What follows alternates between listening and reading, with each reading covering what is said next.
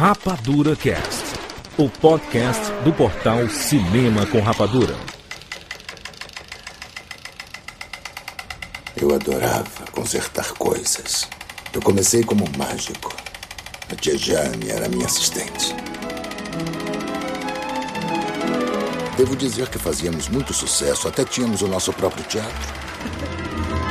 Aproximem-se, senhoras e senhores! Então, uma noite, a tia Jane e eu fomos visitar um circo itinerante.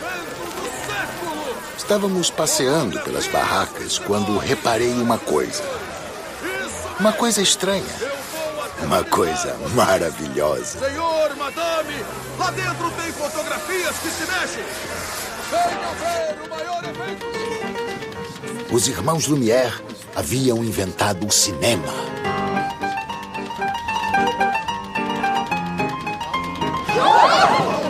Apaixonei pela invenção deles. Como eu poderia não fazer parte daquilo? Parecia um, um novo tipo de mágica. Pedi aos irmãos Lumière que me vendessem uma câmera, mas eles se recusaram. No fim, eu fiz a minha própria câmera. Eu tinha que fazer parte dessa nova maravilha. Nós arriscamos tudo. Nós vendemos o teatro e tudo que tínhamos para comprarmos o nosso estúdio de cinema. Eu escrevi, concebi, dirigi e atuei em centenas de filmes. Ação!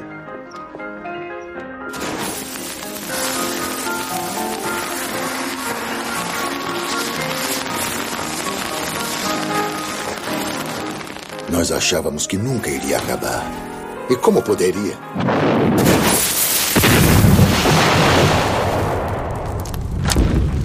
Mas aí veio a guerra.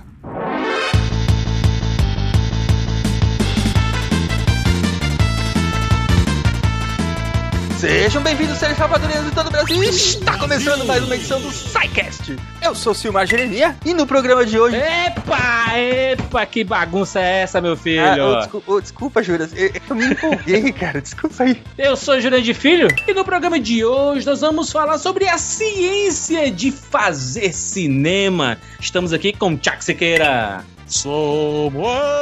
Somewhere over the rainbow. Gente, posso ir embora, né? Ronaldo Gogoni. É, então, a ciência de fazer cinema é tão profunda que me deixou sem frase. Roberto Pena. Não há lugar melhor do que os, um podcast. Nossa, que podre essa frase. Que graça. É, pula a minha apresentação, vai, gente. Excelente. Juliana Vilela. Preparem-se, ouvintes. Não estamos mais no Kansas. Não, Boa. Silmar Jeremia. Pedro Almodóvar é rei, o resto é Queen.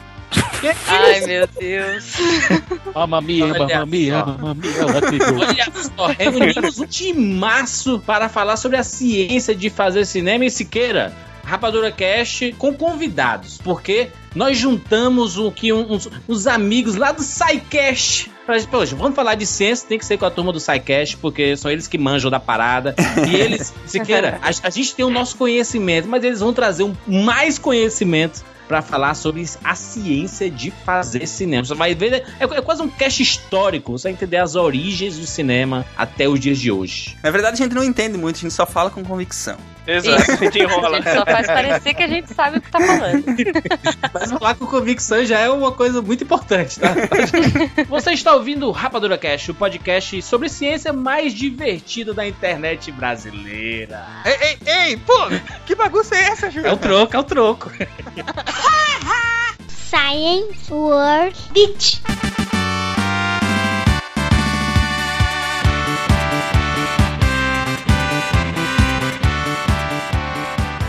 Crossover, Silmar. Olha só que bonito. Sim, um crossover entre Rapadura Cast e SciCast. Vamos falar sobre cinema e sobre ciência, né? Sobre esse casamento entre essas duas coisas lindas, O né? mais legal é que a gente tá tentando descobrir o ponto onde a ciência, onde a técnica se torna arte, né? Porque cinema é arte, né? Tem que Exatamente. tocar as pessoas de alguma forma. Exatamente. E aí, se você não conhece o SciCast, vai conhecer, né? Vai conhecer que lá toda semana tem um podcast sobre ciência e mais, né? É, a gente fala que a gente mescla lá ciência, cultura e diversão, principalmente, né? Porque a gente Exatamente. acredita que aprender é importante, mas que aprender é muito mais legal quando é divertido. Eu concordo. É tanto que o, o slogan do site é porque a ciência tem que ser divertida, né? Excelente. E se você é ouvinte do SciCast e não conhece o Rapadura Cast, Ah. olá, eu sou Jurandir Filho, prazer. Isso é legal, né? Desse crossover que a gente apresenta um podcast Claro. diferente para os nossos ouvintes, né? Quem ouve SciCast vai conhecer o Rapadura Cast, se já não conhecia, acho brabo. e, e quem ouvia o Rapadura Cast e não conhecia o SciCast tem a oportunidade de conhecer também, né? Exatamente. E aí, lá no Rapadura Cast, rapaduracast.com.br, dentro do site cinemacomrapadura.com.br, a gente fala toda semana sobre cinema e sobre lançamentos, sobre os clássicos, algumas pautas mais polêmicas e tudo Nas mais. pautas polêmicas, inclusive, eu fico brigando contigo, tá, Chures? Muita que você gente fica- xingando sozinho, né? É, você tá ouvindo a pessoa falar sobre um filme, sobre um livro, sei lá, né? E aí você diz, não, não, você fica brigando com, com o podcaster, né? Isso é... Claro, isso é um, é, um, é um costume bacana quando você concorda ou discorda de, um, de uma sim, opinião. sim. Quando você concorda, você se emociona. Quando você não concorda, você, você xinga e. Bom, é uma, uma diversão sensacional, né? Não, e quando, quando você, Silmar, assim, você, você escuta alguém dando uma opinião sobre um filme lá e que você concorda e você fala assim, concordo, concordo contigo. Sozinho.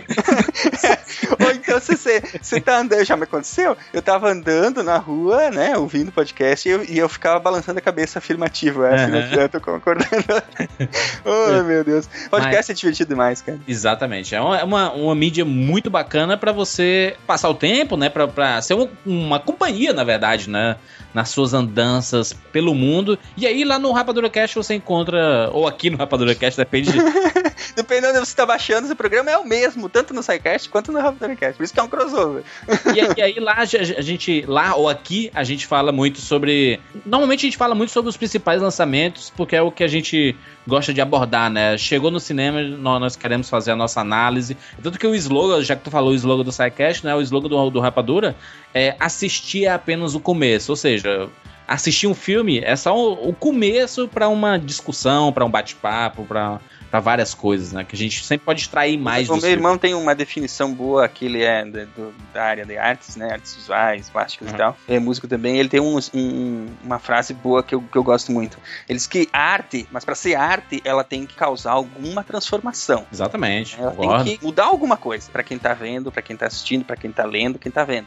Então, assim, é, é, arte tem que ser assim, né? E o cinema é uma grande forma de arte que a gente tem do século XX, aliás. E Silmar só está acontecendo esse crossover por causa de um parceiro. Ahá, nosso querido anunciante, preste atenção, maxmilhas.com.br. O Exatamente. que será Ma- isso, Jurandir? Max Milhas é, é o seguinte: sabe você que gosta muito de viajar? Passagens aéreas não são baratas, a gente sabe que não é barato, né? Viajar, principalmente aqui dentro, aqui dentro do Brasil devia ser muito barato, né, cara? E não Isso é. caro, né? Infelizmente. Não é, né? Sabe, você- vir de, de Fortaleza, onde eu estou, pra ir pra, pra São Paulo, por exemplo, era pra ser barato, e não é. É, infelizmente a gente tem esse problema grande de, de supervalorização da, da, da milha aérea ainda, né? Mas Aham. o Max Milhas, ele é um marketplace que tenta dar uma colher de chá para as pessoas que gostam de viajar ou para as pessoas que precisam viajar, né? O que eles fazem é conectar pessoas que participam de programas de milhas, Smiles, Múltiplos da TAM, Aqueles Tudo programas de Azul, fidelidade, é, o né? Amigo, a Avianca, todos esses programas, até quem você pode ganhar milhas se compra no cartão de crédito, por exemplo, né? Tem um monte de Aham. jeito de ganhar milhas. E muitas dessas pessoas que ganham milhas não usam. Não usam. Acho até que 80% das pessoas não usam, sabe? Exatamente. Então o que que acontece?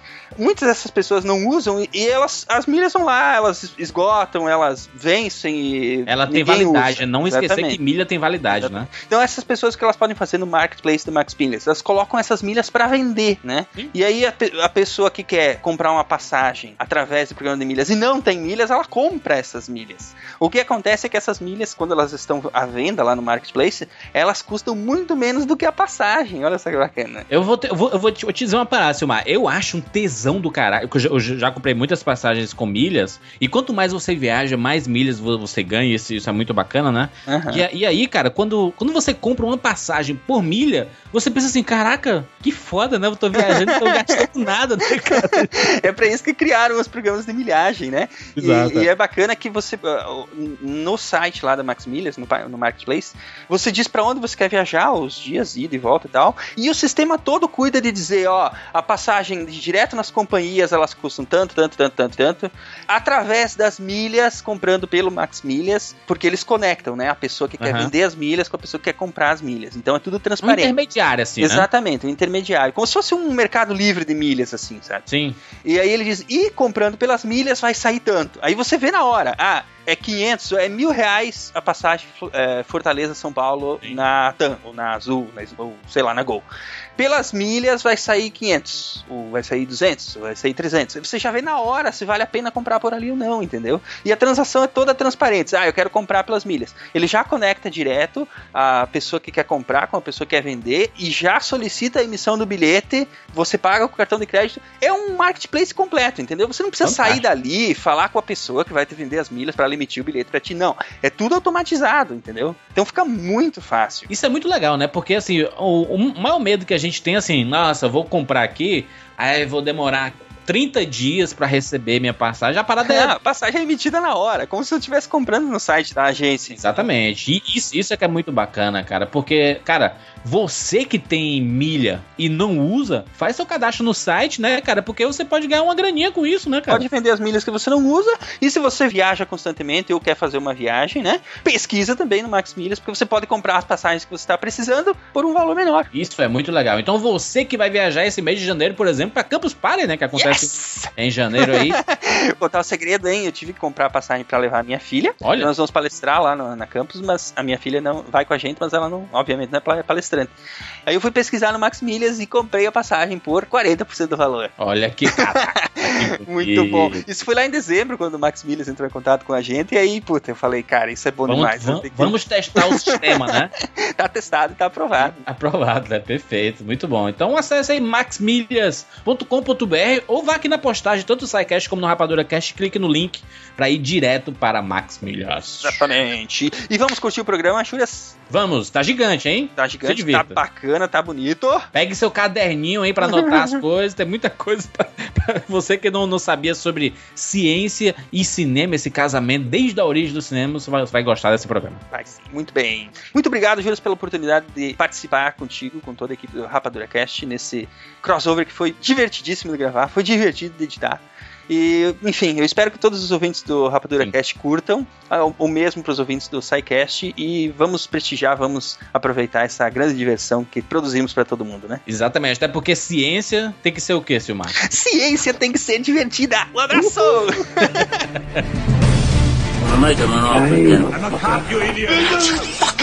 James Bond. Life was life. You can't handle the truth. Johnny. I'll be back. And the Oscar goes to Rapadura Cast.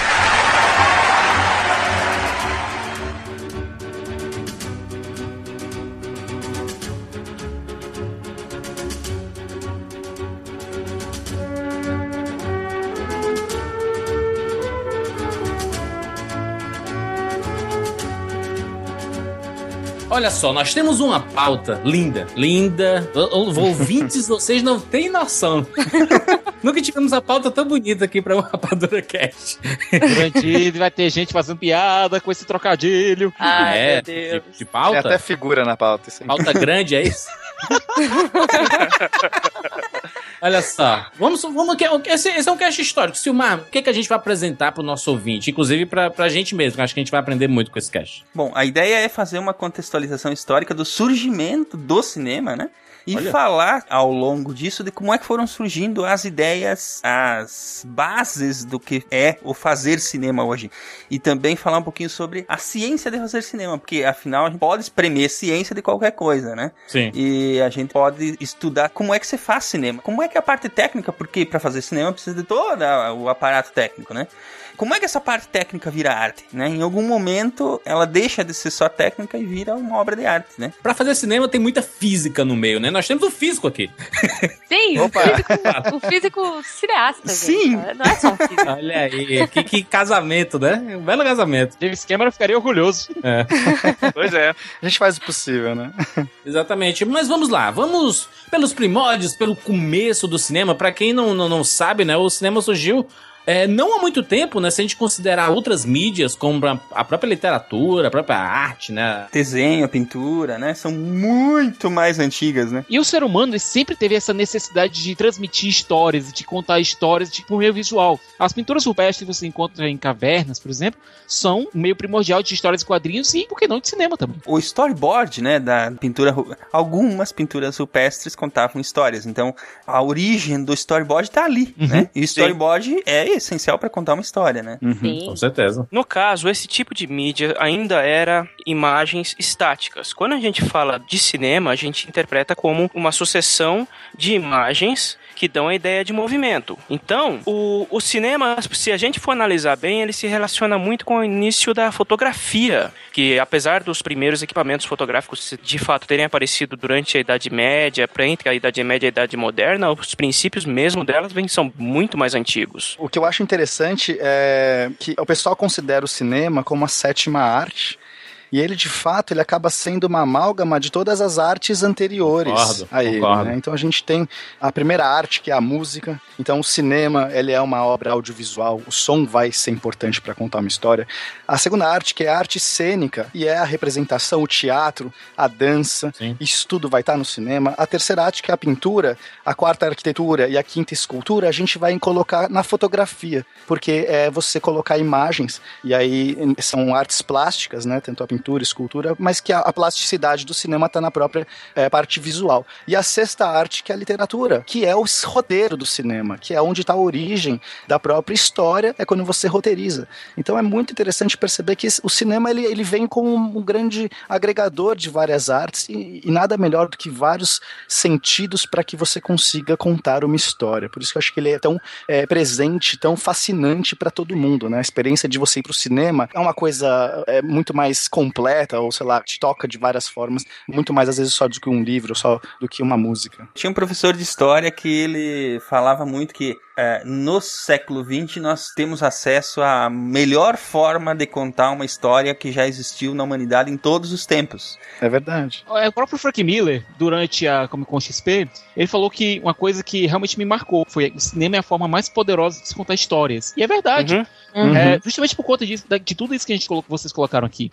É, através do cinema você consegue, não só através das imagens e do som, hoje em dia com a tecnologia do 3D também, você tem ideia que ela está ainda engateando, você consegue evocar memórias, você consegue evocar sensações através do que você está vendo e ouvindo. E até mesmo durante o- a época do cinema mudo, existia sempre aquele a música tocando ao fundo, colocada pelo próprio cinema, que ajudava na, no avanço da história. É verdade. Ou seja, de todo modo, o som estava presente no cinema, através da música. E, nossa, é, você tá assistindo um filme e você vê uma combinação de palavras sendo entoadas por, por um ator lá que pode ter sido há um mês, pode ser gravado há um mês, há um ano, há 10, há 50 anos atrás, mas aquela combinação de palavras junta com aquela imagem e essas palavras faladas de um determinado modo, com uma determinada entonação, pode fazer, o- pode fazer você se debulhar em lágrimas ou morrer de rir. Nossa, Sim. isso é muito poderoso. É, Mas, é, mas, mas você queira, hoje, cara, hoje a gente tem, por exemplo, câmeras digitais, você no seu próprio celular você consegue fazer um filme.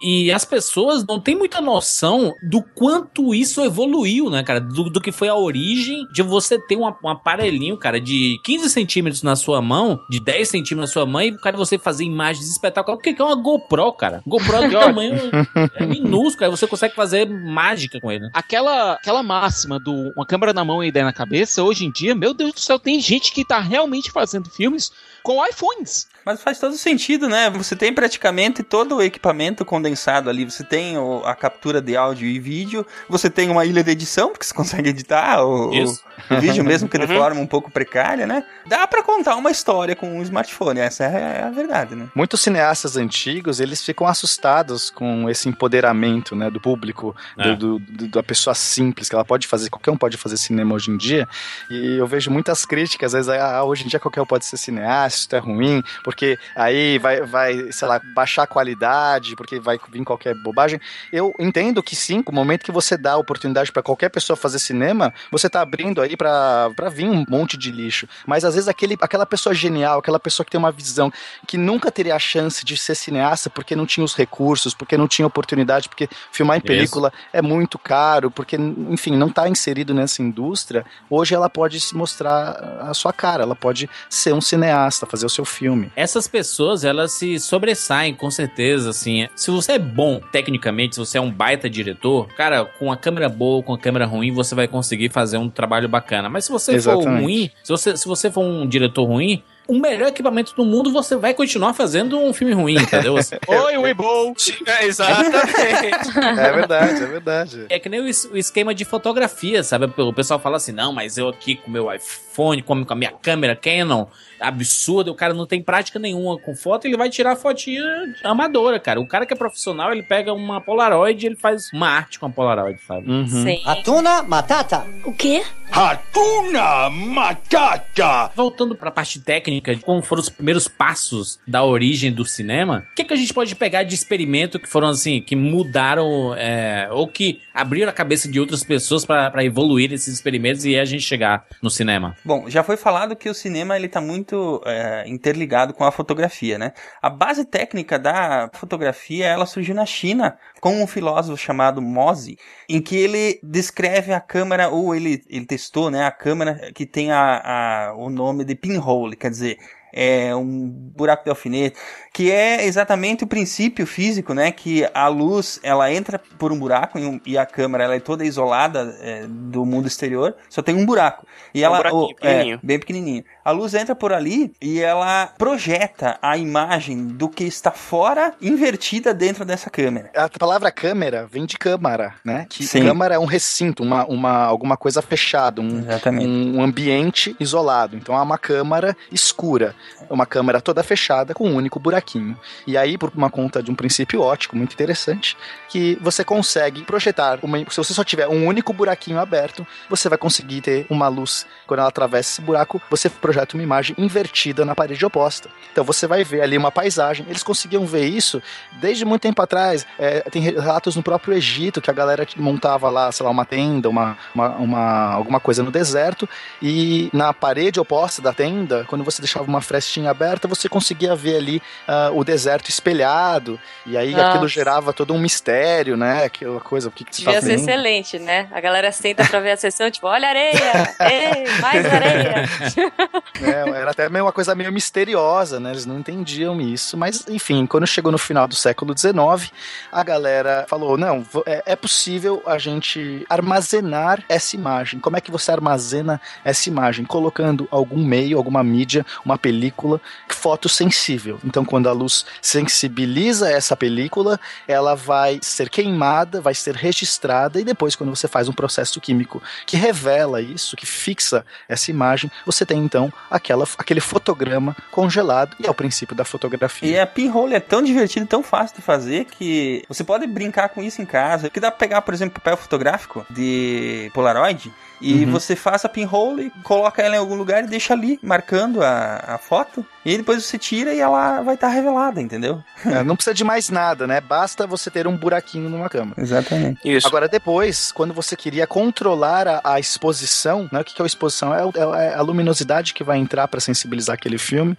Aí você uhum. tinha que aumentar esse buraquinho. Só que o que acontece quando você aumenta esse buraco? a imagem vai borrar porque começa a misturar um monte de raios que deveriam estar passando por um único orifício para projetar uma imagem é, nítida, ele vai começar a borrar. E aí você precisa de mais um adendo a esse sistema, que é a lente. A lente, então, vai permitir você abrir o orifício da sua câmera escura, né? Agora já vamos chamar de câmera, e uhum. mas você põe uma lente que foca os raios. Então, mesmo que agora você tenha mais raios entrando para aquele orifício, eles vão estar focados por conta desse artifício que é a lente, que é um vidro, né? Basicamente é um pedaço de vidro é, convexo, que vai permitir é, focar esses raios na película. Estava inventado aí uma forma de registrar uma imagem em uma película, né? Apenas uma. Mas, é uma delas.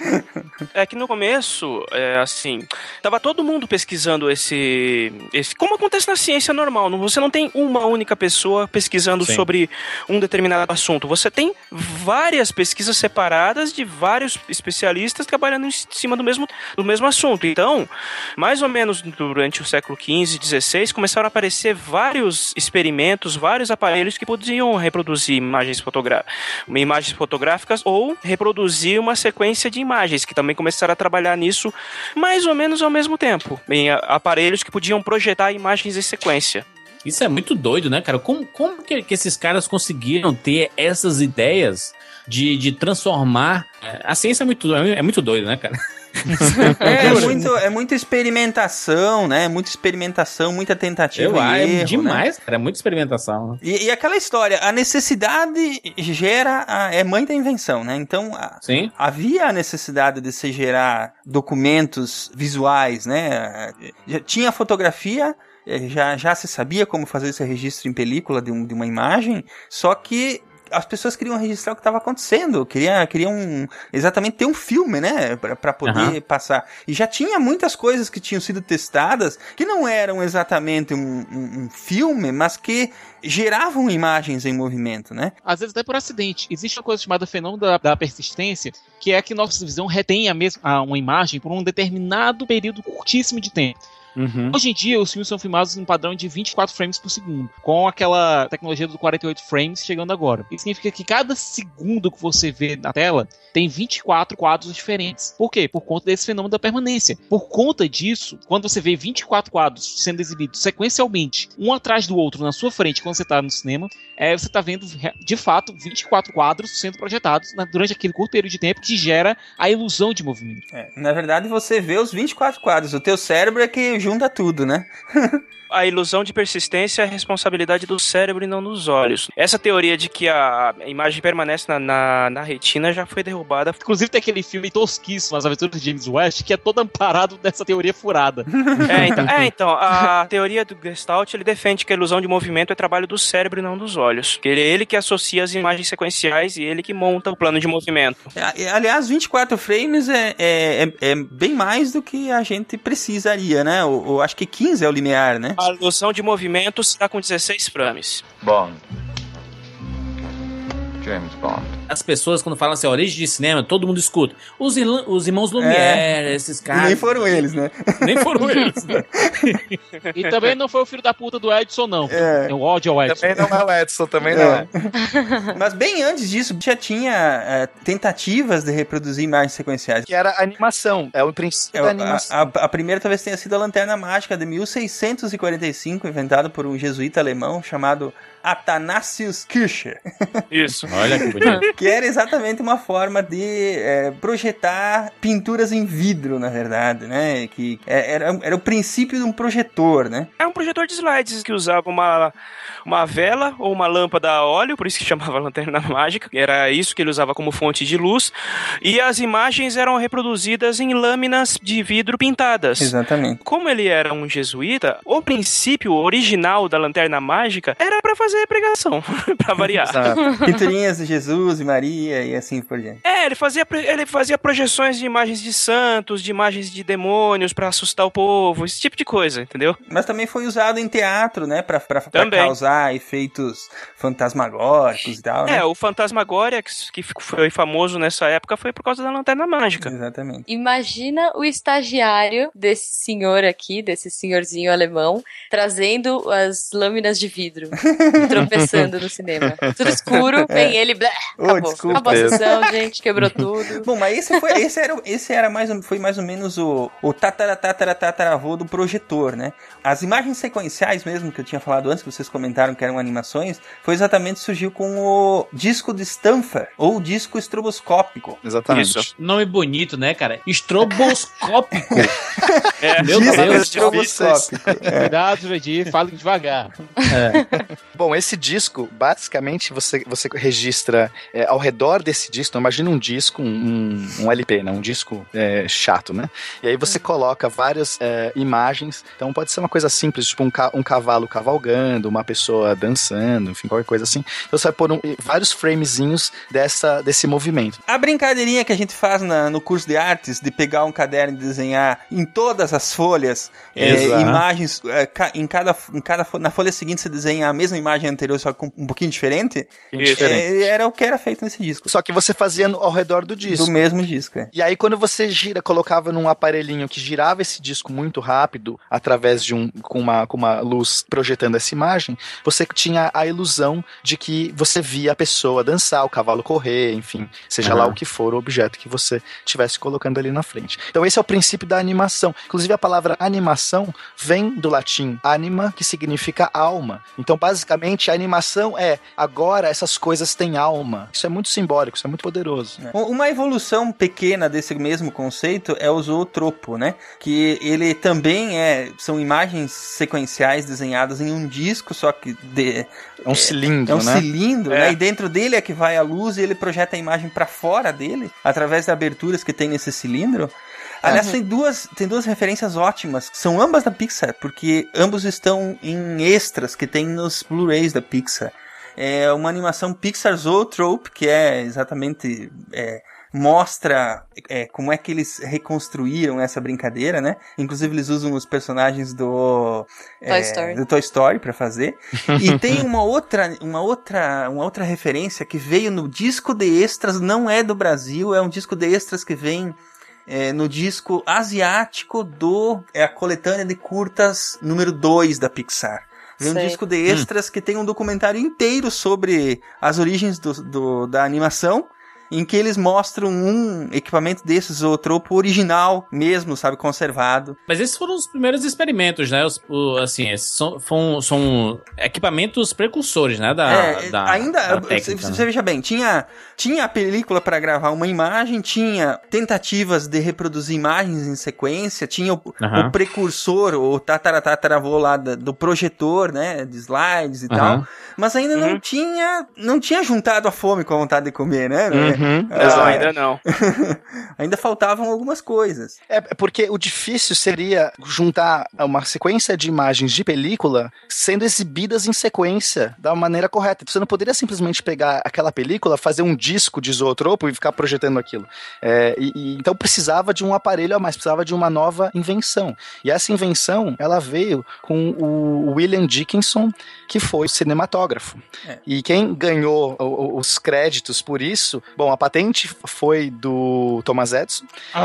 Em todos Ma- os laboratórios do Thomas Edison, tudo que era inventado nos laboratórios dele eram registrados em nome da pessoa física Thomas Edison, né? não foram os irmãos Lumière que inventaram, foi o William Dickinson, mas os irmãos Lumière fizeram a primeira sessão oficial e é por isso que todo mundo acaba associando a eles. E o primeiro Sim. filme exibido no mundo é A Chegada do Trem, Gente, que É muito bom isso. incrível esse filme, porque o efeito que ele causou nas pessoas, cara, é Sim. genial. Verdade. Tem vários filmes, é, filmes, claro, contemporâneos que inclusive é, fazem referência ou usam mesmo essa cena, né? Original pra compor o enredo do filme. Por exemplo, Drácula do Bram Stoker. Vocês lembram? Que Sim, tem tá. essa cena? aparece, o Drácula tá levando a menininha lá Isso, na- no isso. museu e tá aparecendo o, o- a chegada do trem. Basicamente, a chegada do trem, os eles filmaram um trem chegando na direção da câmera e quando eles projetaram isso pra audiência, o pessoal saiu correndo. Nossa, isso é fantástico, cara, porque imagina É só, muito bom. né? você coloca dentro de um local fechado uma projeção de um trem vindo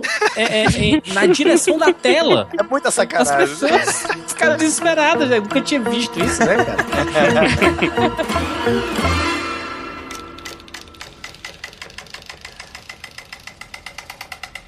As God is my witness, they're not going to lick me. I'm going to live through this, and when it's all over, I'll never be hungry again. No, nor any of my food. If I had to lie, steal, cheat, or kill, as God is my witness, I'll never be hungry again.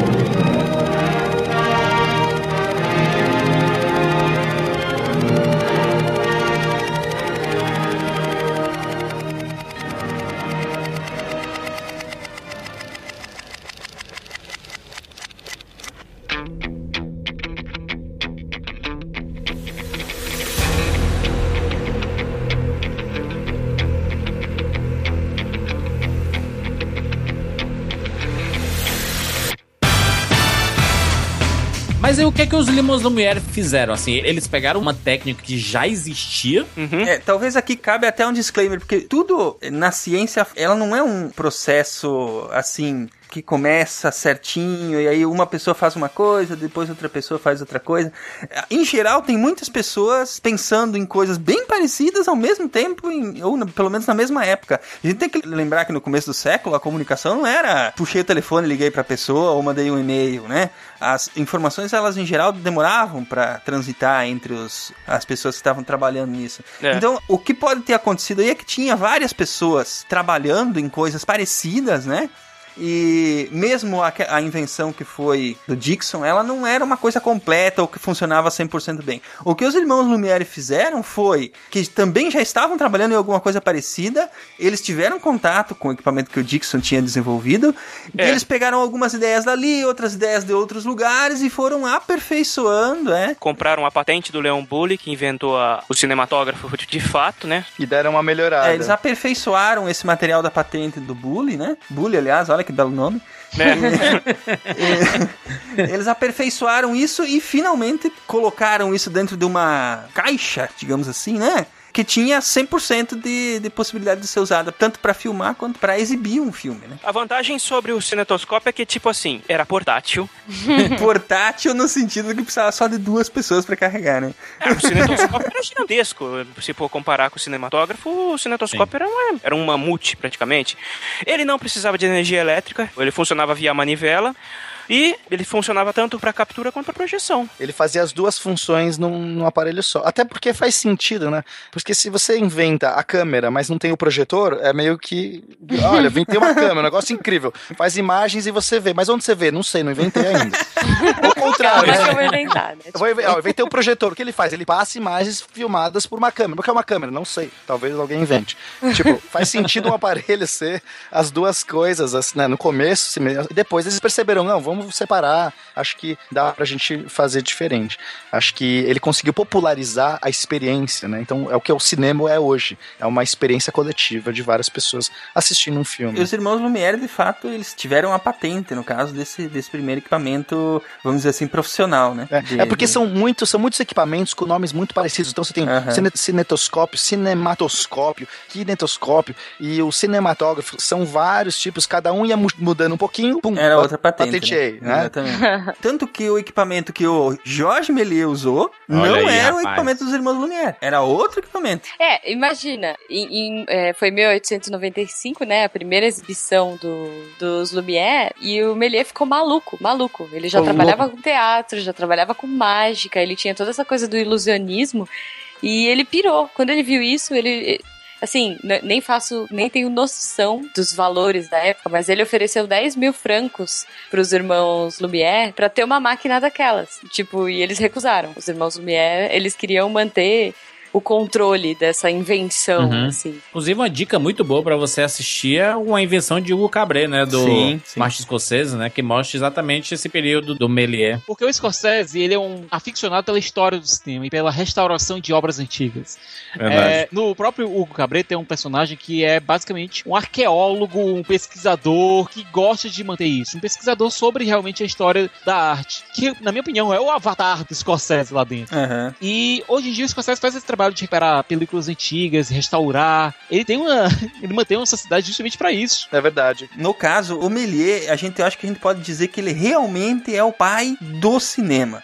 Porque Eu acho. todas as bases, ele, ele, ele semeou simplesmente todas as bases que a gente tem hoje pro cinema, entendeu? Com certeza. Tudo, tudo. Sim. Stop motion, corte, estúdio. Foi ele que, fe- que, que teve o primeiro estúdio de cinema, entendeu? Pra, É. pra produzir em série. Mas é por isso, Silmar, que o, o filme do, do Scorsese não é sobre os irmãos Lumière, né? É sobre Jorge Méliès.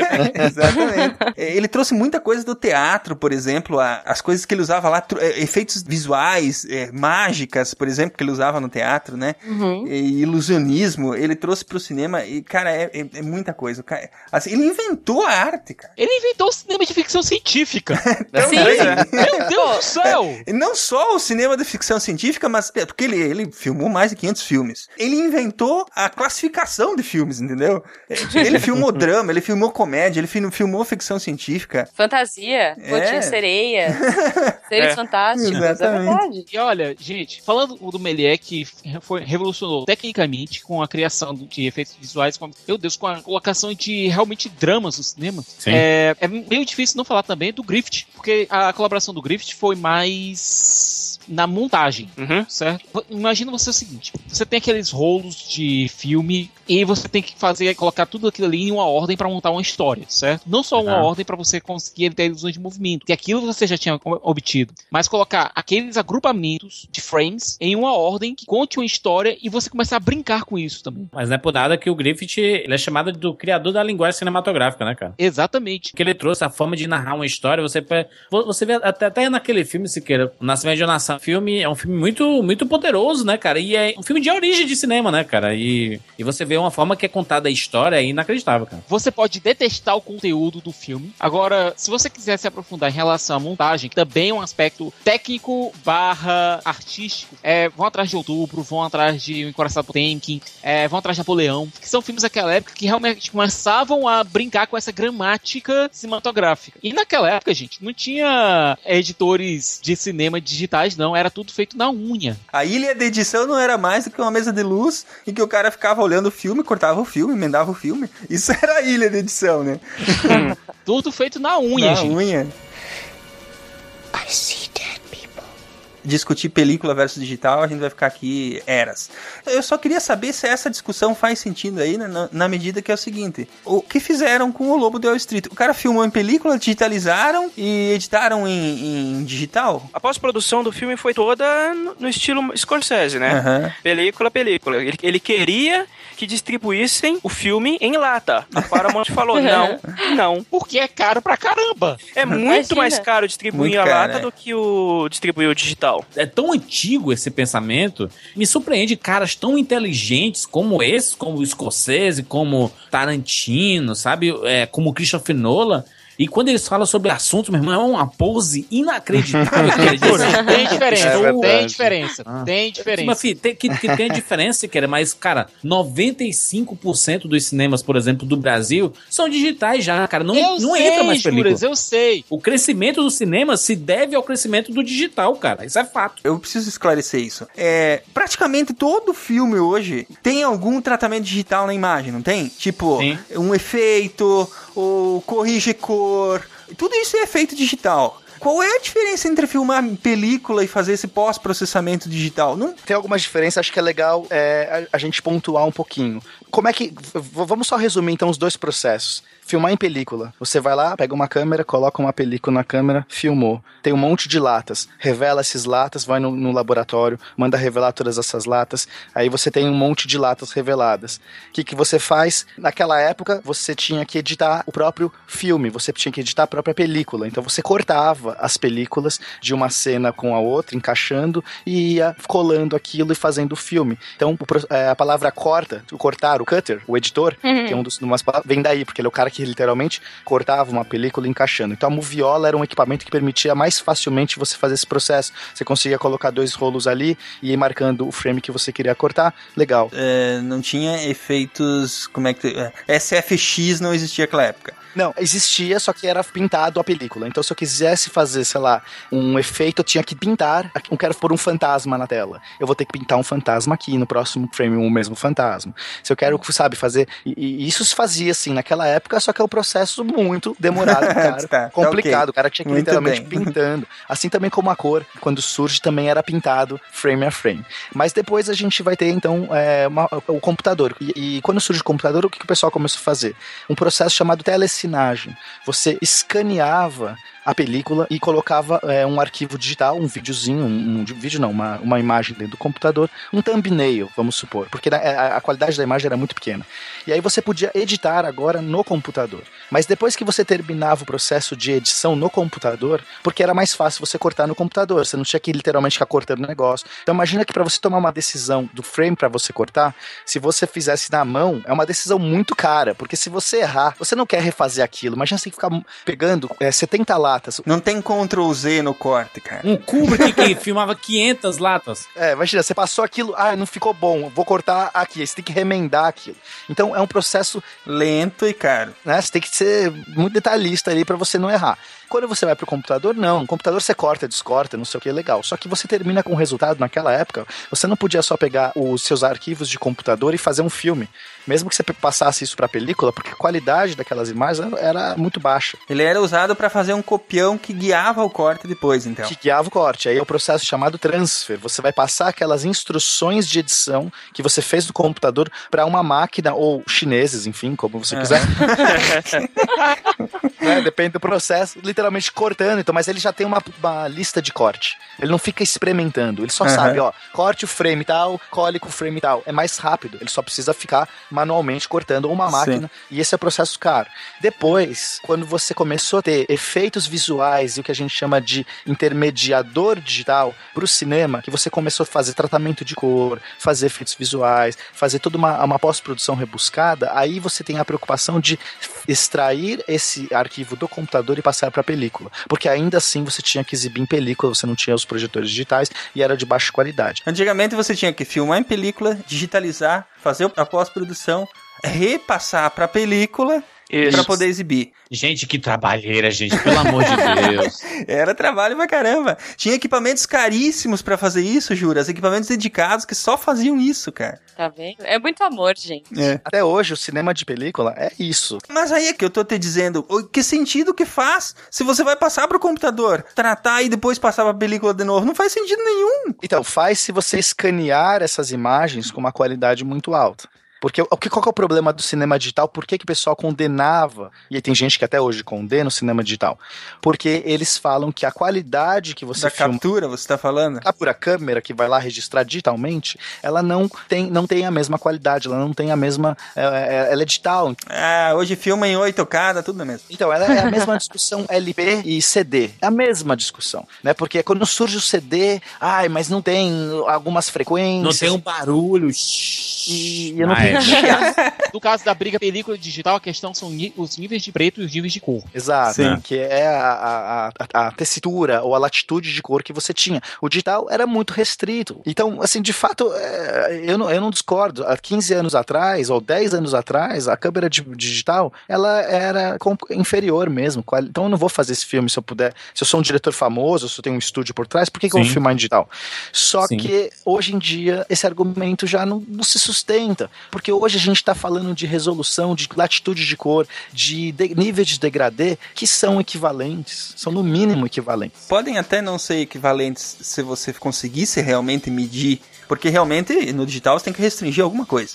Só que assim, no final, não dá para saber a diferença. Porque a, a, sensibilidade do olho humano não vai até isso aí, entendeu? Mas tu sabe qual é a diferença, Silmar? Ah. Quando, por exemplo, você pega um filme de película e você dá uma remasterizada nele, coloca em 4K, em 8K, você não dá para fazer o mesmo com o digital. Porque ah, se é você é filmou em 2K, você não consegue colocar em 4, 4K sem perda. O upscaling já vai zoar, né? Mais ou menos, mais ou menos. Vamos lá. A película também tem resolução. A película, a gente às vezes acha que a película é uma coisa incrível que ela tem resolução. É o tamanho do grão de prata, o halogeneto de prata, é a resolução. Mas depende do de qual foi filmado, né? De, de qual tipo de película. Tipo, o Ben-Hur foi filmado em 70mm como o próprio Os Oito Odiados do Tarantino. Aí, né? Ou seja, ele vai pra 50k, se quiser. Não, não, não. 50k não. 50k não. É. Você exagera, ok. Why so serious? É, esses números, eles são interessantes, porque hoje o digital está chegando sim na, na barreira da película. É, eles estimam que a, a resolução, o que é a resolução? A habilidade de você distinguir duas coisas que estão muito próximas como sendo coisas diferentes. Se você tem uma resolução menor, às vezes dois pontinhos que você veria diferentes, elas ficam iguais. O nosso olho tem resolução, a retina humana tem resolução, tudo tem resolução. Aham. Então, às vezes, não adianta também você chegar no 50k e você ir pro olho humano, o olho humano, vamos supor que é 10, que eu não sei qual é a resolução da retina humana, chutando aqui um valor. Também não adianta, vai chegar um limite. Mas basicamente, o que o pessoal fala é que o 35 milímetros tem 3 centímetros e meio de largura. O 35 milímetros tem uma resolução por volta de 4K, né? Claro que tem muita gente que debate isso, depende da qualidade da película, depende do ISO da película, mas por volta de 4K. Ou seja, se amanhã eu pegar os filmes de 35 milímetros e quiser fazer uma remasterização para 8K, não vai Não dar a vai. mesma resolução. Vai ter uma resolução, não é que não, não vai dar para fazer o filme, mas ele não vai chegar nos 8K, porque o 35 milímetros está nesse limite. Os 70 milímetros, que é o que o Tarantino tá filmando, que é algum, né, o que é o IMAX, por exemplo, ainda assim tá superior. A gente tá falando por volta de 8K de resolução, mas também vai chegar lá quando a gente tiver um digital que estiver falando de 8K, também vai, a gente tá chegando nas barreiras. Se você filmar, por exemplo, em, em 1080p, tá? Você filmou lá aquele lá bonitinho pro, pro Full YouTube. HD. Uhum. Full HD, exatamente. Pro, pro YouTube. E agora, gente, agora a parada é 4K. e se tiver que aumentar esse, esse Full HD? Esse não dá. Pois é. Mas agora pega daqui 5 anos, que o padrão vai ser 4K. O 35mm você consegue chegar em 4K. Se ela- só que assim, você tá falando de uma película que sofre desgaste. Ela, ela tem um monte de defeitos do uso. Então o uso da película desgasta a película. Você tem riscos. É só a gente ver alguns trabalhos de restauração que foram feitos aí, que, nossa senhora, você você olha a película original que os caras usaram pra digitalizar, você fala assim, caralho, o que, que esses caras fizeram pra restaurar esse filme, sabe? Só que se você pega o LP, o LP tem um ruído associado, normal. Mesmo Isso. que ele seja analógico, ele consiga pegar frequências que o digital nunca teria. Não, mas a frequência a mais que ele pega é o ruído. Exato. É, porque você tem que também tocar o LP numa agulha, numa, numa vitrola com agulha de ouro. Porque senão também não adianta nada você ter todo aquele LP e você tá com uma vitrola com uma, uma- é, de, de aço, com um, um- um disco cheio de pó, né? Se você deixar o disco um dia sem a capinha, acabou. Só tem ruído, porque que é mais ou menos a minha crítica à, à película. Você tem um potencial incrível de imagem, mas não quer dizer que quando você exibe aquilo, você tá naquele potencial incrível Depende do equipamento muito bom e da conservação do. da conservação. O técnico tem que saber ser muito bom para regular isso também, sabe? A gente às vezes está falando de efeitos que acontecem que são muito piores do que realmente ah, a qualidade máxima que você está explorando. Você vai ter uma coisa que vai, vai perturbar muito mais do que realmente é, quando você está falando do ideal da película. Sim. E, e- e o pessoal adora falar de resolução, mas, gente, resolução não é o principal. O mais importante é a textura de cor ou de luz, que é o, o nível de degradez que você consegue do preto mais preto até o branco mais branco, do, do- das cores. Isso é o que realmente sempre fez diferença entre película e digital. É, então, imagina que você tem, sei lá, quatro níveis. Eu tô exagerando, porque obviamente é muito mais. Mas você tem, sei lá, quatro níveis de branco. Então você vai ter o branco, um cinza claro, um cinza escuro e um preto. Então, se você pintar uma imagem só com esses níveis de, de luz, vai ficar ridícula. Por mais resolução que você tenha, você pode ter 4K, mas se as suas, se as suas nuances de cor se limitarem a, a- de brilho, se limitarem a essas quatro tonalidades, você percebe que a sua imagem vai ficar ruim. E o digital sempre ficou atrás da película. A gente conta essa medida em f-stops, que é uma medida da fotografia, enfim, que é quantos saltos você consegue ter de degradê. E a película, ela sempre deu de 11 a 15 f-stops. Depende da qualidade da película. E o digital sempre esteve 4, 5, 8, 12. E agora a gente tem câmeras como a Arri Alexa, que dá 14, 15. Então, quando a gente está comparando qualidade de luz, qualidade de cor, a gente já está falando do mesmo, do mesmo número. E amanhã o digital vai estar em 8K. E aí o 35mm já está atrás. Então, assim, eu acho realmente que a gente está numa transição que é boa. eu acho bobo. Enfim, ficar achando que não, digital não é mais arte, digital é só TV em público. é Fim o do Tarantino- cinema, como falam, né? É. Eu- porque eu quero fazer um teste cego com esses caras. Exatamente. É, é o mesmo cara que fica girando a tacinha de vinho dizendo, hum, aromas de não sei o que lá. hum, sabe?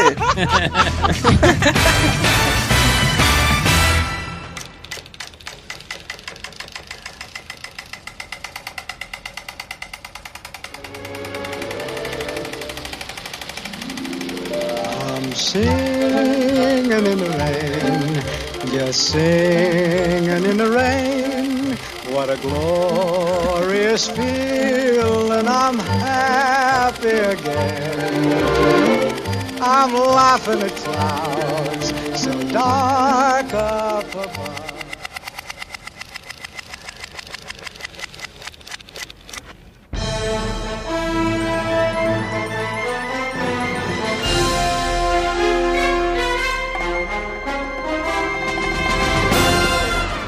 Mas o bacana, assim, que é, o cinema era mudo, né? Não tinha som, gente. Sim. É, quer dizer, o cinema era muito barulhento, né? Porque o projetor, meu Deus do céu, né? O projetor, ele era tão barulhento e, e no começo você não tinha como vincular o som na película, né? Não Sim. tinha essa coisa. Ou ou você gravava a imagem, imagina a treta já de você cortar um áudio e aí de repente você corta o som também. Não, não tinha como. Os primeiros filmes, eles não eram nem editados, né? Ah, sim, é. Era só um trechinho de alguma coisa cotidiana, Mas né? também não tinha como você colocar o som na mesma coisa. Então, o pessoal, os primeiros jeitos de você colocar o som era você é, gravar num disco de cerâmica. Não, mas antes disso, ó, ó que louco, né? Antes disso, você levava um pianista Ah, pro sim. cinema e o cara ficava lá tocando. Do caralho, eu acho isso do caralho. Porque, tipo, ele gerava esse, esse clima, né? A expectativa, a atenção. O cara tinha que ser também muito bom pra isso. Eles tinham umas bulas. É muito legal esse negócio do- do- dos pianistas, né? Porque não é que o cara ensaiava pra aquela película, porque o- o- alguém compôs uma trilha sonora e o pianista ia, ia Não. tocar. Não tinha nem esse conceito de trilha sonora. Basicamente, era pro pianista ter que tocar algo pra, pra dar um clima no filme, senão ia ser uma coisa chata.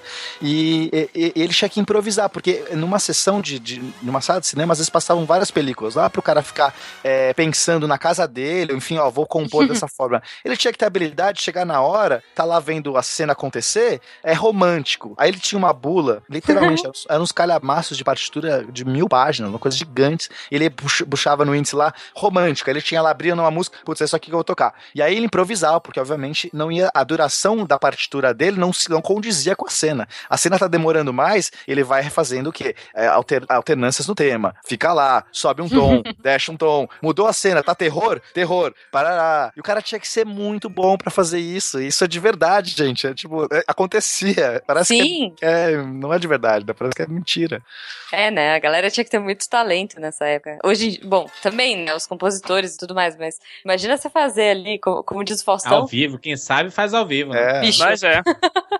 Mas, enfim, e aí depois começa a surgir a coisa do disco, né? Mais, mais precisamente em 1910. Aí. É, os testes eles já, já eram anteriores, né? No momento que o pessoal começou a fazer imagens, eles já começaram a pensar no, no áudio, mas é, sempre era uma coisa tosca. E aí, em, em 1910, eles é, co- começa o conceito de que você podia gravar o áudio num, num disco de cerâmica. É, na verdade, no começo era até era um cilindro de cerâmica, um cilindro de cera. Era um cilindro de cera, uma coisa muito precária. E aí você gravava na película o filme e na hora de exibir você tinha que dar play simultaneamente. Play, né? Você tinha que acionar os negocinhos simultaneamente. Só que não era simultaneamente, era muito difícil regular a simultaneidade disso. Uhum. Só que o problema é que esses discos de cerâmica acabavam muito rápido. Então você não podia fazer uma trilha sonora do filme inteiro, porque você tinha que ir trocando esses discos. Então era assim, cinco minutos de música num, num momento, depois você tinha que trocar, e aí você já tinha que, na hora de trocar, pôr de novo na hora certa. Imagina que coisa doida. era uma coisa muito precária. É, eu vi que depois surgiu um, tipo um sisteminha, né? Que chamava Vitafone. O Vitafone foi uma revolução. É, então, porque aí, na verdade, ele, ele meio que dava play ao mesmo tempo, né? Ele tinha um mecanismo que acionava o projetor e o pratinho de disco ao mesmo tempo, né? Então você conseguia um pouquinho mais de, De precis sincronia. de precisão, é, sincronia. É, o Vitafone ele usava um gramofone. Gramofone, pra quem não sabe, é aquela, aquele cone que vocês já devem ter visto. É uma vitrola que tem um cone, assim, bizarro Aham. saindo. Você, quando você pegar filme antigo, você vê um, um negócio assim. Pra, pra- bom, enfim, é um, um cone É. que se projeta. Basicamente, quando o áudio entra por ali, ele vai citar uma membrana que vai ter uma agulha que vai registrar num disco a, a- vibração do som e depois você faz ao contrário pra reproduzir. Então você põe uma agulha, basicamente é uma vitrola, só que sem sistema, sem caixas de som. Aí então foi esse sistema meio bizarro, mas que funcionava, meio Uhum. capenga, porque a qualidade de áudio era muito ruim, mas você conseguia sincronizar a- a- o gramofone tocando a vitrolinha lá, ou tocando o disco, com o, o filme, né? Mas com muitas limitações. Depois o veio um novo sistema, que é o som ótico. Aí você fala assim, som ótico, o que, que é isso? CD, cara? CD? Cara, é uma ideia genial. E é eu eu não sei como funciona isso, mas funciona. Basicamente, o que eles pensaram? Vamos gravar na película o som. Já que o filme, né? Já que o, o- a imagem está na película, se a gente também colocar o som na película, mas como eu vou pôr alguma coisa na película? Só pode pôr imagens. Então vamos gravar uma imagem do som. Como eu vou fazer isso? Precursor da Soundwave, cara. É, exatamente. a Soundwave, né? A onda de som que a gente vê nos, nos programas, basicamente é aquilo que eles gravavam. Agora, como eles faziam isso? Você tinha um microfone, as vibrações que esse microfone recebia é, induziam um movimento numas palhetas de metal, tá? Então imagina uma palhetinha de metal muito levinha e aí ligada nesse microfone, então a vibração do microfone vai induzir um leve movimento nessa palheta. Tipo aquela paradinha de batimento cardíaco antigo, né? Só que com luz, porque você imagina que em vez de ter uma agulha, você tem uma palhetinha que vibra e você põe uma luz, um projetor passando atrás de luz, Uhum. um- né, põe uma luz forte passando atrás, a palheta mexendo faz uma sombra. Essa sombra você projeta na película. Você está gravando a sombra na película. Você revela a Nossa. película, você tem Nossa. uma onda sonora. E aí, para você exibir isso, você faz o processo ao contrário. Quando você está projetando essa película com a onda sonora, você põe um- um- uma célula sensível à luz, e aí a sombra vai incitando níveis de, de voltagem nessa célula, que vai mexer um sistema falante, um som, um alto-falante, que vai reproduzir a mesma vibração. É muito genial, sério. Como os caras Nossa, conseguiram fazer isso? Nossa, pois é. E, e aí, mas aí na hora de dar play, por exemplo, eles colocavam o- o- a película do filme e a película do áudio ao mesmo tempo. Não, eles colavam. Pra exibir era a mesma, porque era colado junto. Ah, tá, era tu... Nossa, uma gamba. Caramba.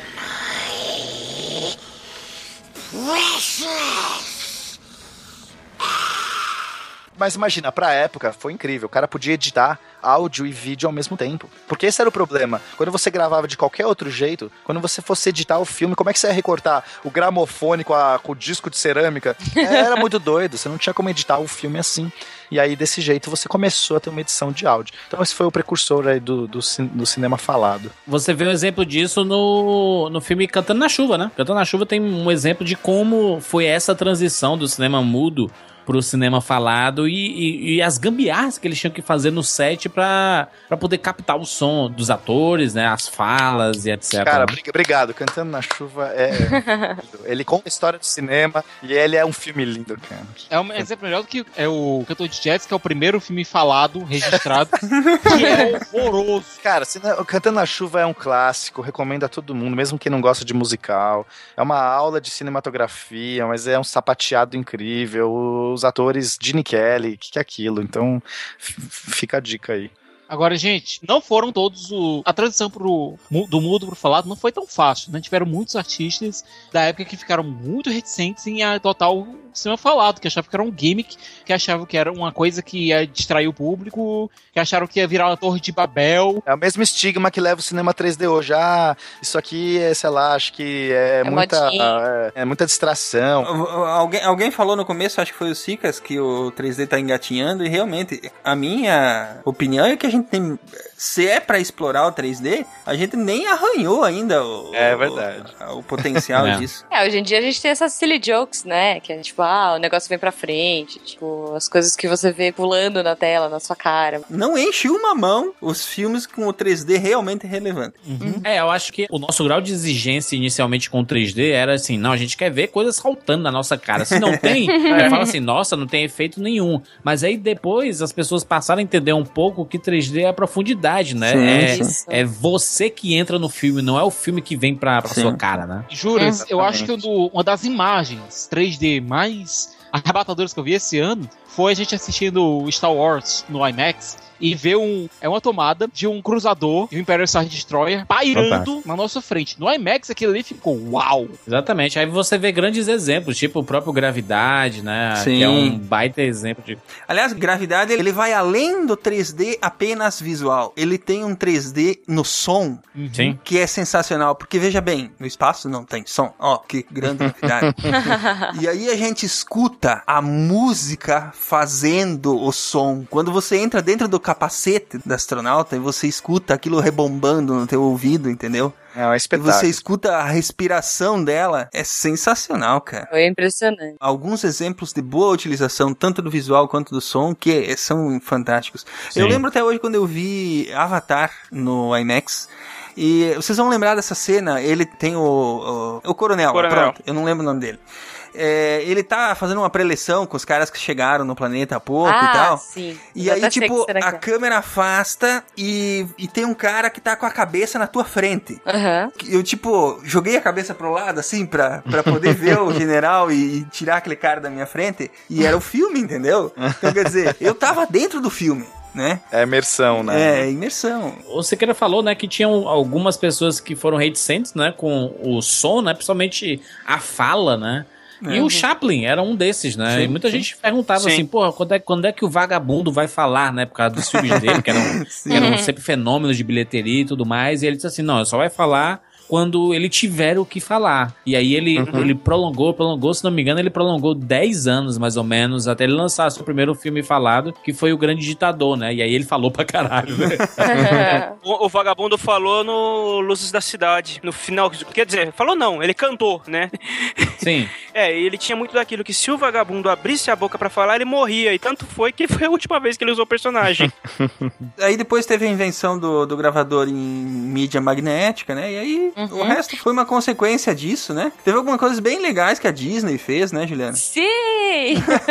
Você não fala. não, como não, não poderia deixar de citar aqui, né? Em 1941, a Disney revolucionou de novo com o filme Fantasia, e que tudo bem, foi um fracasso de bilheteria e tudo mais, mas ok. Eles desenvolveram um sistema de surround, que eles chamavam na época de Fantasound. Então Uhum. eles gravaram com oito câmeras óticas. E aí a ideia deles era que preenchesse todo o cinema, né? Foi, foi assim, muita treta. Daria um cast só disso, gente, porque é muito complexo, assim. Não, o surround ele abriu uma, uma porta nova para o som, porque até então o som ele tinha um papel de preenchimento, é, é, né, enfim, de você entender o que as pessoas falavam, de você preencher a música. É, não necessariamente de preenchimento de ambiente, né, Pena? Exato, mas de preencher o filme, a história e tudo mais, preencher a imagem, perfeito, Ju. E agora o, o, o som, ele tem um novo papel. Ele também vai te posicionar no espaço, ele vai te Sim. ajudar a se situar aquela tridimensionalidade proposta pela, pelo cinema. E isso é incrível, porque é uma imersão a mais, aquilo que o Sumar tá falando, de você, você tá no filme. Sim, você tá escutando o cara ali na sua esquerda, você tá, né? Exato. O cara vindo então, lá como é que você faz isso? É, o helicóptero que tá passando por trás de você, a pessoa que tá cochichando do seu lado. Essa sensação de, de espacialidade, ela dá- traz uma imersão nova, uma revolução. Então eles tinham que captar com muitas, muitos microfones. No caso, essas câmeras óticas, né? Porque eles faziam É. no som ó- óptico. Então era uma coisa muito complexa. Eles tinham que posicionar essas N câmeras, nesses eh, câmeras de, de, de áudio sonoro, de áudio ótico, ao redor de uma, de uma sala, para que quando o som, a coisa que estivesse fazendo o som caminhasse, cada microfone pegaria de uma maneira diferente. Na, na edição, quando você levasse a isso e você jogasse numas caixinhas que reproduzissem essa mesma configuração de microfone, você teria restaurado então o posicionamento através do áudio. É, imagina nessa época, assim, né? Porque antigamente, eh, putz, nessa época você tinha a imagem, já era treta de você ter áudio, e você tinha o quê? Uma caixa de som que vinha atrás da tela. Então o Da som, tela. ele, ele vinha de trás da tela. O Fantasia foi o primeiro filme que posicionou mais caixas de som no cinema. Então eram pouquíssimas salas também que tinham essa capacidade de exibir esse filme. Exibir. Uhum. Porque você, era uma experiência, né? Era mais do que Uh, a, a, experiência visual e a experiência sonora era, também era toda uma preparação da sala. Não sei também se foi um dos motivos para o fracasso e de ter tão, tão, poucas salas disponíveis. O fracasso foi, foi mais porque ele realmente é um filme chato, né? Ah, não, não, não, não, não, não, não, Eu tenho duas versões do filme aqui, cara, por favor. Ao infinito e além. Em paralelo à, à evolução do som, estava vindo a evolução da cor também, né? Sim. Porque aí os, os filmes deixaram de ser preto e branco para serem coloridos também, né? Essa transição, inclusive, foi na mesma, mais ou menos na mesma época, né? Sim, sim. Tinha vários tipos, né, de colorização aí. Como colorir fotograma por fotograma, né? Tudo à mão, assim. Era praticamente uma animação. Alguns, alguns filmes do Méliès, inclusive, ele fazia isso. Sim, Sim. ele fazia. Transformando o processo cada vez mais artístico ainda, né? Porque Sim. era filmando e você pintava, né, também, né? Então, É, Loucura. imagina o trabalho de 24 frames por tudo bem que no Melee eram menos frames, mas ainda assim, frame a frame, você pintar Eu não aquilo. queria ser colorista nessa época. Era uma coisa super artesanal, né, gente? É. Imagina se o cara erra, esquece a cor, tipo, acaba a tinta no meio, sei lá. E geralmente eram poucos, eram poucas cores, era uma paleta bem limitada de cores Aham. e apenas alguns elementos eram coloridos, não todos. Aliás, é, é incrível como o cinema se transformou num negócio tão grande, sendo que era uma coisa tão artesanal, né? sim. Porque ele, ele já é negócio há muito tempo, né? Ele já é negócio há muito tempo. Sim. É, é, como negócio mesmo, ele provavelmente tem mais de um século. É, é, essa coisa de cor, né? Até a década de 20, ah, eles pintavam, é, era, era meio que um tingimento, né? Era, o filme tinha uma cor meio. Era como se fosse uma lavagem, né? De tom aí. Então você Uhum. tinha tons Deixava septas. esverdeado. Tom mais, é, mais azulados, mas não que você ah, tinha ali tudo colorido, né? Como a gente vê hoje em dia. Aham. É só depois, na década de 30, que surge o Technicolor, que era uma empresa que aí sim era outro esquema. Era uma película especial que filmava em três cores. né? No caso, o Technicolor é bem mais antigo. Ele surgiu em 1916, junto com um concorrente que chamava Kinemacolor, que não foi muito Ah. pra frente porque o Technicolor era melhor. Mas ele, comercialmente, ele começou a, se ter- a ficar popular entre a met- segunda metade da, da década de 20 pra frente. Exatamente, e a, e a- gente já tem, tem as colorações artificiais, né? Que a gente vê muitos filmes que foram filmados em preto e branco, eles sendo relançados, E- coloridos, não, né? Tipo, Não, não, isso é horroroso, fica horrível. Eu acho horroroso. tipo, eu cito o exemplo de um filme que eu sou apaixonadíssimo, que é o A Felicidade Não Se Compra, é um Nossa. clássico do cinema, e ele foi, ele foi pintado, basicamente, e você vê o quão horroroso o filme ficou, sabe? Porque, Colorido. gente, as- o filme não foi pensado em cores. Né, Aquelas imagens, a fotografia não foi pensada com cores. Sim, tem uma coisa muito importante aí que é a visão do fotógrafo no filme, né? Ele já pensou a cena pra ser o contraste todo, né? Sim. Aquela coisa toda, pra ser em preto e branco. Imagina a psicose colorido. Nossa. Meu Deus. Seria doido, né? Não, e você pega, por exemplo, compara a fotografia de psicose com a fotografia de um corpo que cai. Sim, O sim. corpo Uhum. que cai foi pensado pra ser feito em cores. Pensado Sim. o tempo todo pra ser feito em cores. As cores têm um papel importantíssimo no filme. Porque sim, cor É. desempenha papel narrativo na trama. Sim, muito. É, a gente até discutiu, né, Sicas, no Jessica Jones, tem o Purple Man e, e uma porrada de elemento roxo no filme, Uhum, pra- é. na, série pra contar a história, né? Aí você pega o A Felicidade Não Se Compra que o Júlio citou, Isso. coloca cor de maneira quase que forçada, não, não, não cabe. Ou pega a Amélie Poulain e tira a cor. Exato. É pois isso aí. é. Fala pro Wes Anderson, o Wes Anderson você nunca mais vai filmar com cor. Matou o cineasta. Um filme que aparentemente foi pensado pra ser preto e branco foi o Mad Max Estrada da Fúria. O George. Miller, dizem os boatos, tinha pensado o filme num preto e branco de alto contraste altamente estilizado. E até saiu, né? Uma versão preta e branca aí. eu Não, não curti, não. É, preto e branco aí, rapaz, não vai dar muito certo não, porque o povo vai achar que é filme antigo e tal, não vai assistir. Mas, aparentemente, tem uma versão do filme feita em preto e branco que vai ser lançada a posteriori. A ver como vai funcionar. Porque, mas aí foi pensado pelo diretor dos dois modos. E ele vai estar cuidando da questão da correção de. Me perdoe se querer, mas você vê um filme como Mad Max e você pensar que alguém pensou em fazer em preto e branco. É estranho, né? É, realmente é estranho. Era uma maluquice, né, cara? É loucura, loucura. Ele, ele pensar em filmar em colorido e preto e branco ao mesmo tempo. Não sei se funcionaria porque aquele, aquele deserto, aquela cor do deserto, ela desempenha um papel de, de deixar. Você sente quintura, né? é, você você fica des- desconfortável, Sim. né? Uhum. Eu não sei se tu consegue esse mesmo efeito com o preto e branco, sei lá. É, você vê assim que é, di- diretores que pensaram recentemente em fazer preto e branco, né? O pro, recente, né? O próprio Spielberg, o, o- a, a lista de Schindler, né? Você vê que é, um, que é um filme pensado em preto e branco. Você vê o recente O Artista, né? Sim. É um filme pensado em preto e branco porque ele tá contando a origem do cinema também, né? Pronto, um filme que eu acho que é interessante a gente falar muito aqui é O Mágico de Oz. Porque ele não trabalha só, somente com a questão da do contraste entre preto e branco e colorido. Ele trabalha também com diversos formatos de tela, razão de tela. Exato. Sim, verdade. Certo? Porque a gente tá falando aqui, eu vejo a tela de cima como uma canvas a ser pintada por um artista.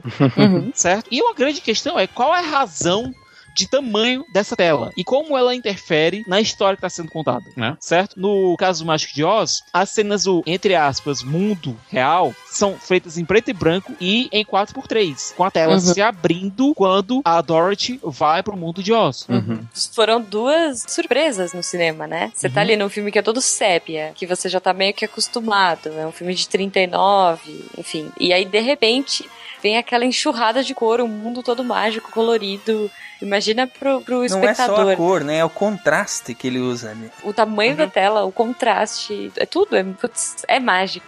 Por que, que um formato wide normalmente é mais natural pra gente? Porque a gente tem um olho do lado do outro. A gente não tem um olho em cima do outro. Sim. A imagem que você vê é wide, não é 4x3. É. por isso que, por favor, por favor, pessoas que fazem filmezinhos pra colocar no YouTube, parem de gravar suas coisas com, com o celular em pé. Eu tenho uma teoria de que se a gente continuar fazendo isso, se essas pessoas continuarem fazendo isso, Darwin vai providenciar para que os nossos olhos fiquem um em cima do outro.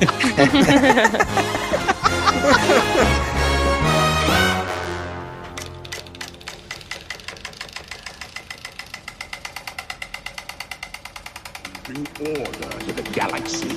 I'll never join you!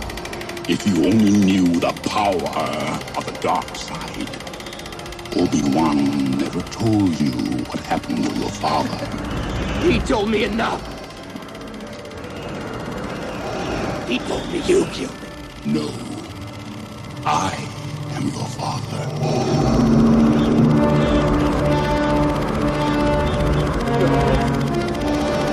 No. It's not true.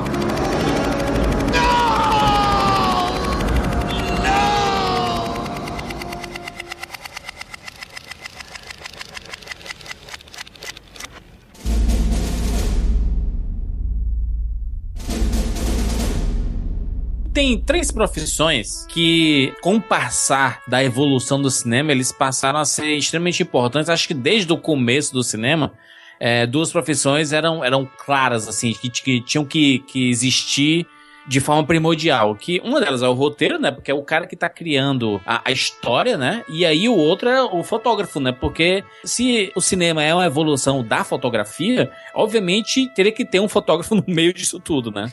Então acredito, acredito que essas duas profissões são primordiais na, na evolução do cinema, né? E depois, com o amadurecimento e aí com a possibilidade de trazer mais imaginação para os filmes, é aí que foram criados os efeitos especiais, né? E aí você vê uma série de profissionais que estão relacionados na construção de um filme, né? É, praticamente a gente delimita os, os profissionais que trabalham com cinema, né? O diretor de fotografia, o diretor de efeitos Isso. visuais especiais, o roteirista.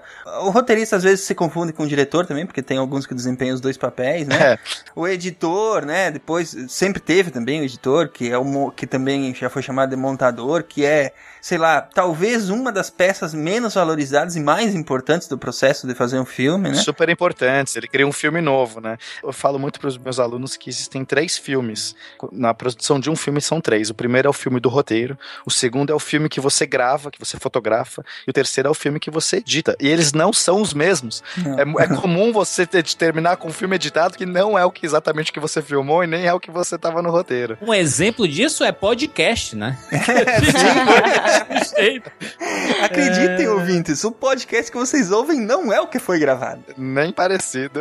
Porque se fosse, meu irmão, a gente não teria cinco ouvintes. Não, imagina o seguinte, certo? O rough cut, que é o corte inicial de trabalho de um filme como, sei lá, Batman vs Superman, certo? Tem quatro horas e uns quebrados de duração, certo? Que é que o diretor coloca literalmente tudo que ele filmou, todas as cenas que ele filmou, certo? Os takes que ele queria Os melhores takes, né? em ordem, certo? A partir daí ele vai decupar tudo isso pra transformar um filme de duas horas e meia de duração, que é o que Batman vs Superman vai ter. Ou seja, nesse corte, ele tirou uma hora e meia de filme. De cenas que ele achou redundante, inúteis, certo? Ou Uhum. que não, ti- que não tinham função nenhuma na trama, ou então que podiam ser contadas de um modo mais rápido. Você pergunta, Siqueira, mas por que, que ele filma tanto se eles vai tirar uma hora e meia? Porque é exatamente isso. Na ilha de edição, o filme se transforma. Você pode usar umas imagens e descartar outras, né? E é bom você ter essa opção. Podem mudar coisas de lugar. Aliás, vamos deixar aqui esse, esse link, Juras. Temos que deixar no post. Hum? É um vídeo, talvez vocês já tenham visto, chama O que faz um editor?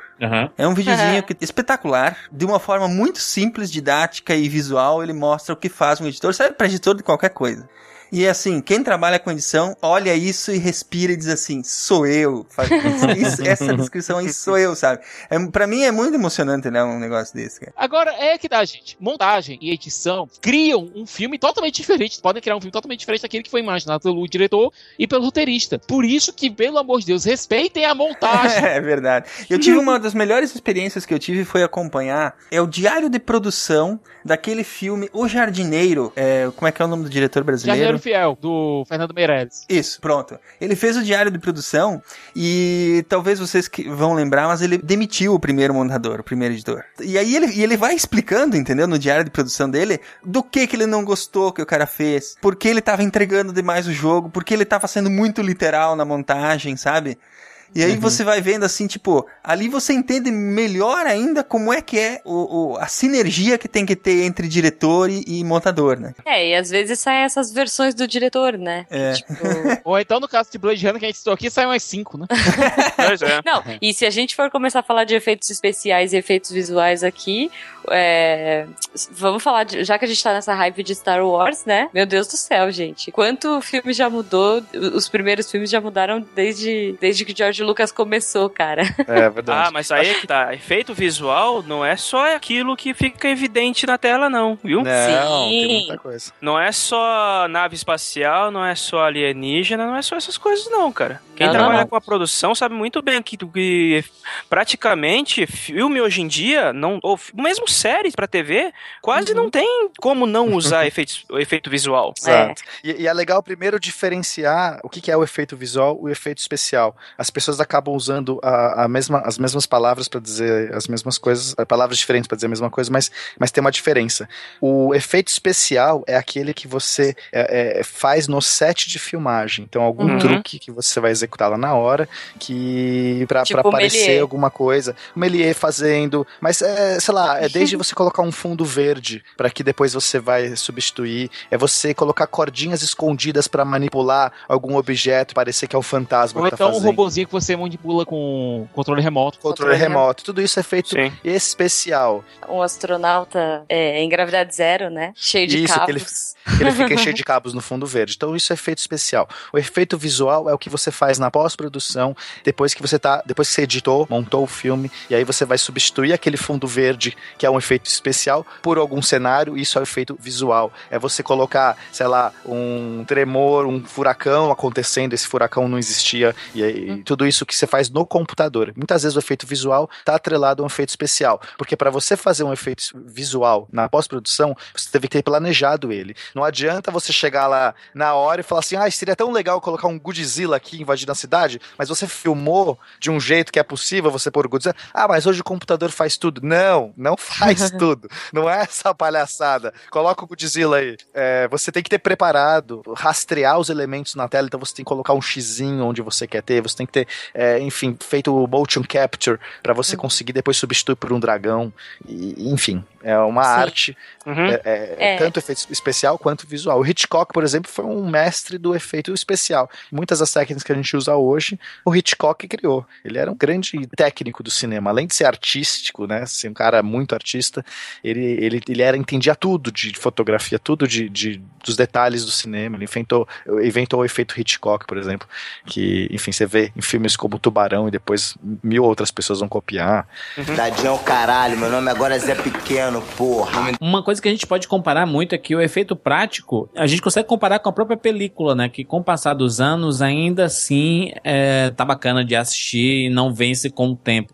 Ok, que daqui Uhum. a, a um tempo a película já, já vai estar vencida mesmo, assim, né, em termos de conversão. Mas, por exemplo, o efeito, efeito computadorizado, ele sim é vencido pelo tempo, né? Porque quanto mais evolui a, a, a evolução da computação gráfica, mais você percebe, né? Ele fica datado, né? Hoje em dia, talvez os, os efeitos que são feitos hoje, nesse, nesse ano, por exemplo, ou ano passado, sei lá, eles vão envelhecer um pouco melhor. Agora, se pega, por exemplo, a episódio 1. Ah, meu Deus. Os efeitos visuais são muito datados, né? Matrix Reload, a, a luta do, do, Sim, do sim, Neo com os os boneco lá. com os Smiths. Mas olha, eu acho que Matrix Reloaded envelheceu melhor do que episódio 1 e 2, cara. É, episódio 1 tá muito, tá muito Mas feio. aquela cena foi muito ruim, cara, mesmo Foi. na época. Não, mas vocês vocês estão entendendo? O, o efeito computacional, né? O efeito de- especial computacional. É, hoje, talvez a gente tenha tecnologia para ele não, não envelhecer tão mal. Mesmo assim, ele vai envelhecer.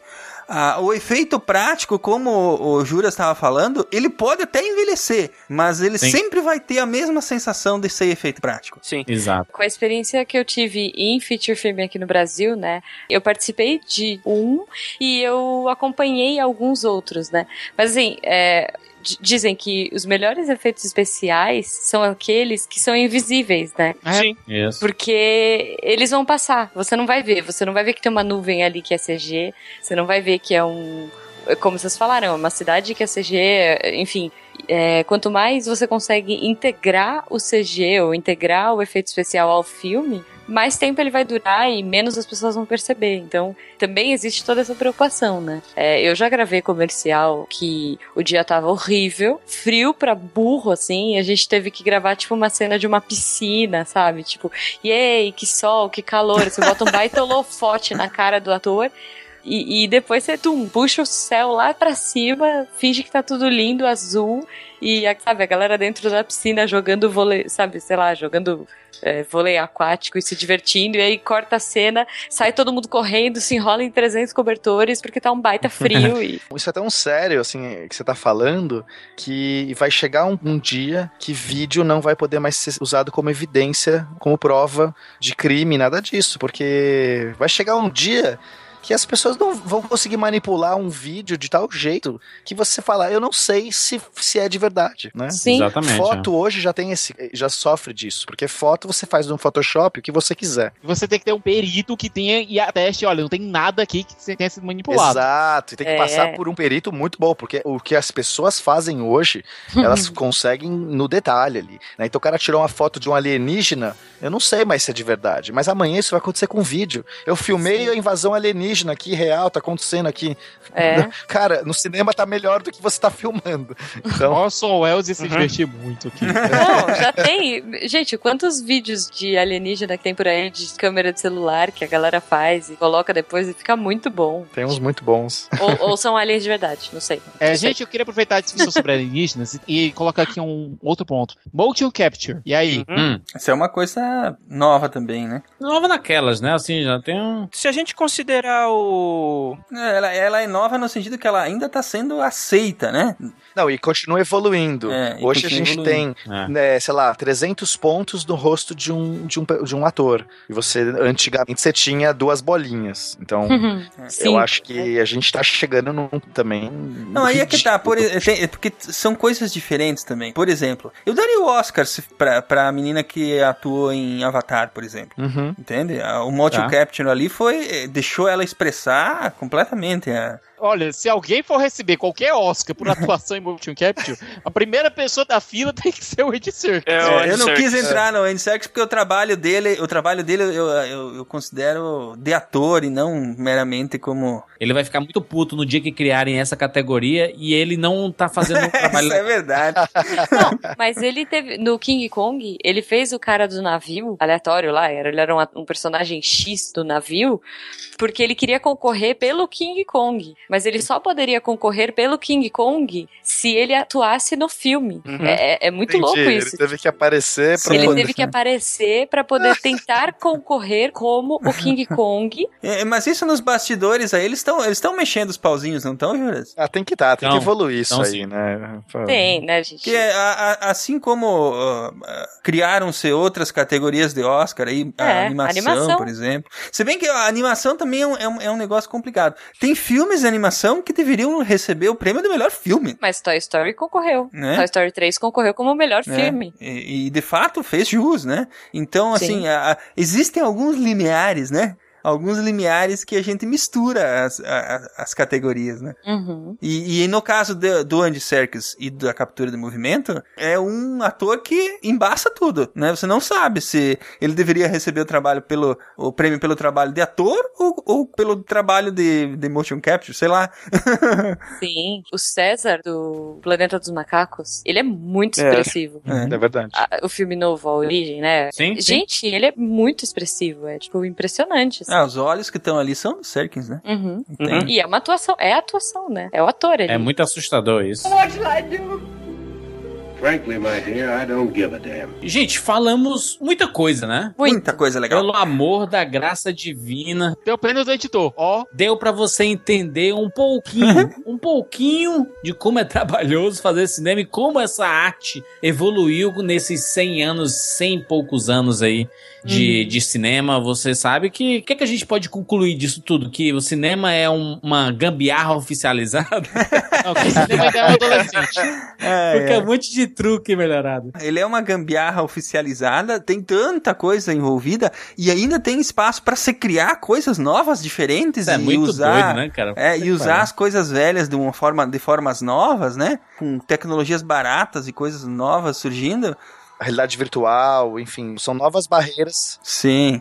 Eu acho que o mais importante, e voltando àquilo que nós falamos lá no começo, é que talvez essa gama gigante de, de, de coisas que se junta para fazer cinema, Sim. ela resulta em uma obra de arte quando as pessoas que estão trabalhando com elas têm talento, né? Sabem o que estão fazendo, conhecem o seu trabalho, conhecem o seu ofício, né? Então ali a gente que, vê, que a gente vê a mágica de pegar uma câmera e filmar uma cena se transformar em arte, né? Sim, uma boa história, né, Pra ser Sim. contada. Não importa o quanto, o quão efeito especial você tem, quão a sua câmera é incrível, a base é fundamental, né? É uma boa história, Com um bom certeza. roteiro, Exato. enfim. O que eu acho mágico do cinema é a quantidade de gente que participa de uma única obra de arte.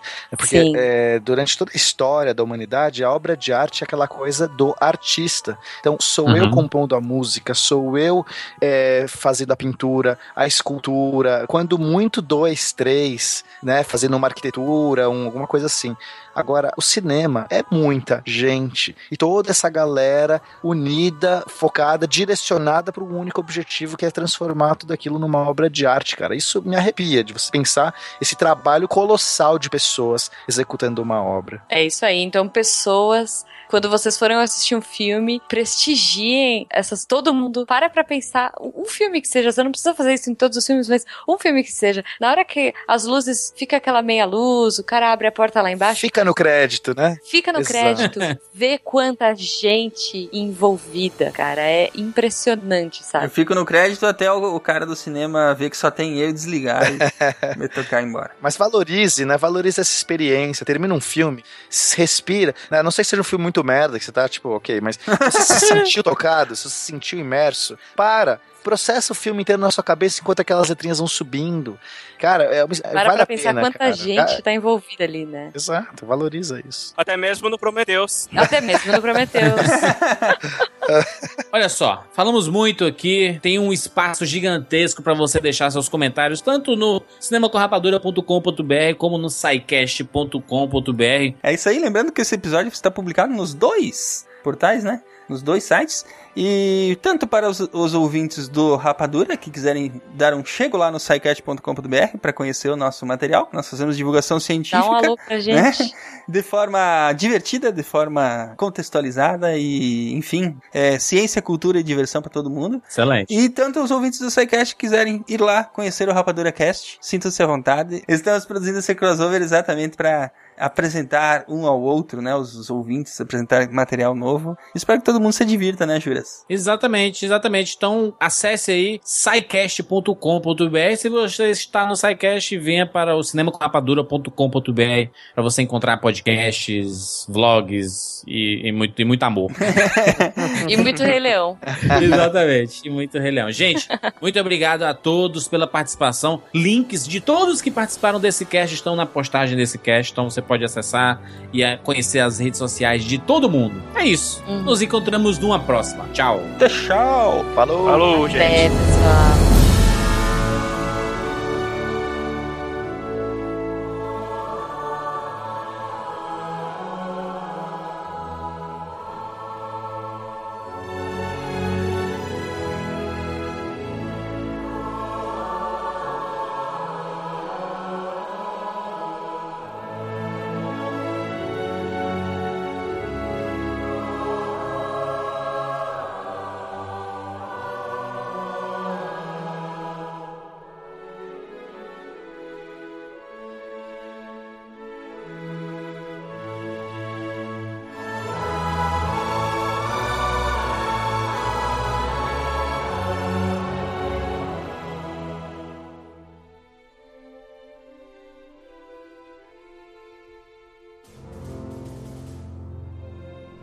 Se a ciência não for divertida, então alguma coisa é errada. Tem que ser divertida, a coisa mais divertida que tem é a ciência.